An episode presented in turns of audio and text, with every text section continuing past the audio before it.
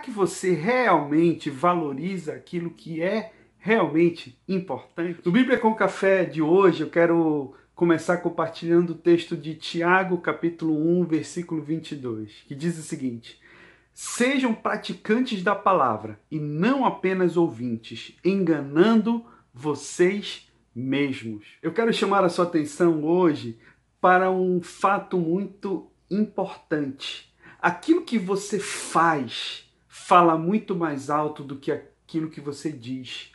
Os seus comportamentos falam muito mais alto do que suas próprias falas, do que aquilo que você está dizendo.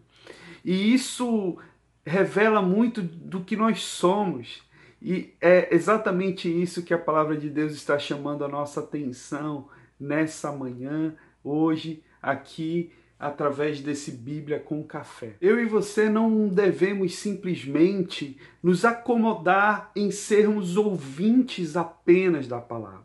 É extremamente importante nós ouvirmos a palavra, nós participarmos de cultos, de celebrações, assistirmos um, um culto online ou alguma palavra, até mesmo uma palavra como essa que você está assistindo agora, esse devocional, é extremamente valioso esses momentos em que nós é, nos conectamos com a palavra através do ouvir. E ouvir a palavra é algo extremamente importante. A palavra, a própria palavra de Deus diz que a fé vem pelo ouvir e ouvir a palavra de Deus. Então, ouvir é muito importante. Só que apenas ouvir não é o objetivo. O objetivo não é que eu e você sejamos pessoas que apenas escutam, que apenas ouvem, que apenas leem a palavra. Ah, hoje eu li 15 capítulos da Bíblia. Ótimo, maravilhoso.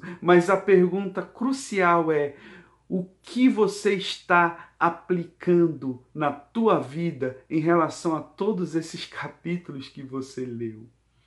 Isso tudo está intimamente ligado aos teus comportamento. Os teus comportamentos, as coisas que você faz no teu dia a dia, a maneira como você reage diante de uma notícia, seja ela boa ou ruim, a maneira como você reage, a maneira como você se comporta nas mais diversas situações do teu dia a dia, vão revelar de forma mais verdadeira e autêntica quais são os teus valores, quais são os teus princípios. Os teus comportamentos diante das situações vão revelar aquilo que você tem de fato dentro do teu coração, guardado como verdade. Se você acredita de fato que Deus é o Senhor Todo-Poderoso, que Ele é o teu Deus e que Ele está no controle da tua vida, essa crença, essa verdade deve gerar uma consequência no teu comportamento, na tua reação. Se você acredita que Deus é o teu Senhor, isso vai fazer com que você reaja de uma forma diferente diante de uma situação horrível que possa estar acontecendo na tua vida. A falta de dinheiro não vai ter a mesma reação que teria na vida de qualquer outra pessoa que não tem essa verdade.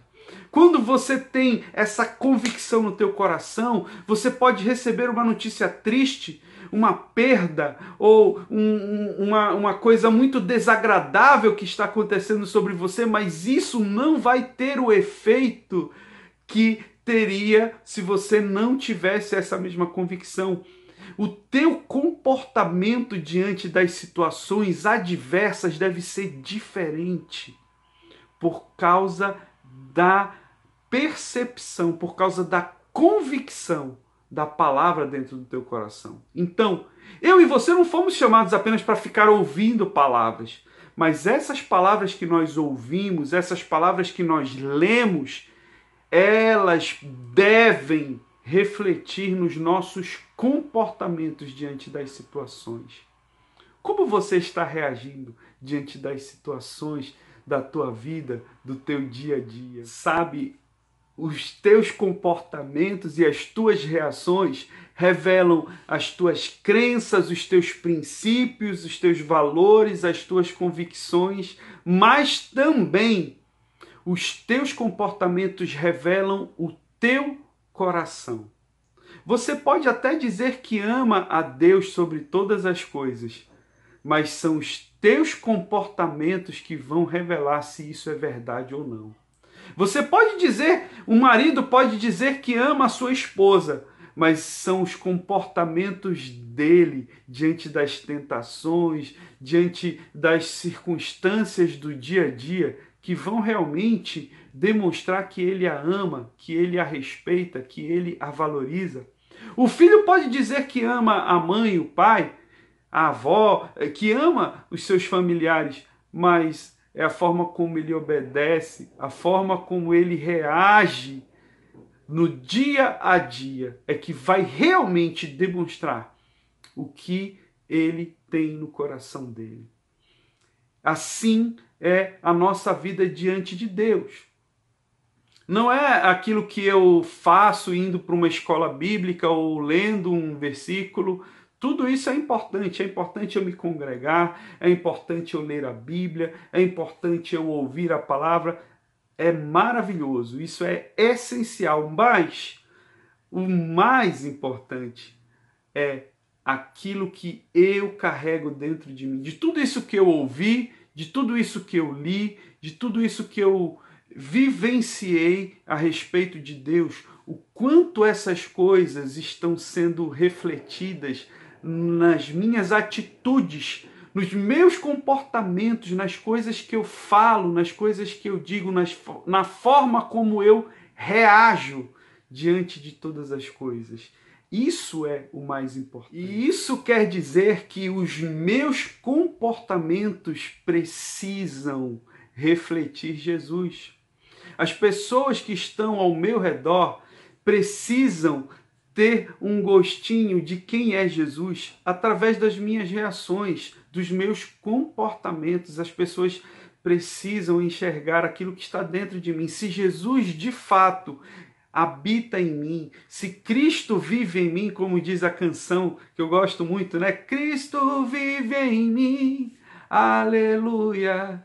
Se Ele vive de fato dentro de mim, Ele precisa ser revelado nas coisas que eu digo, nas coisas que eu falo, em cada comportamento meu. Isso precisa ser uma realidade. Jesus precisa ser uma realidade viva para as pessoas que estão perto de mim. Tome cuidado para não cair na armadilha do auto-engano. O que é isso? É enganar a você mesmo, pensando que você está indo no caminho certo, quando na verdade você está indo por um caminho completamente errado.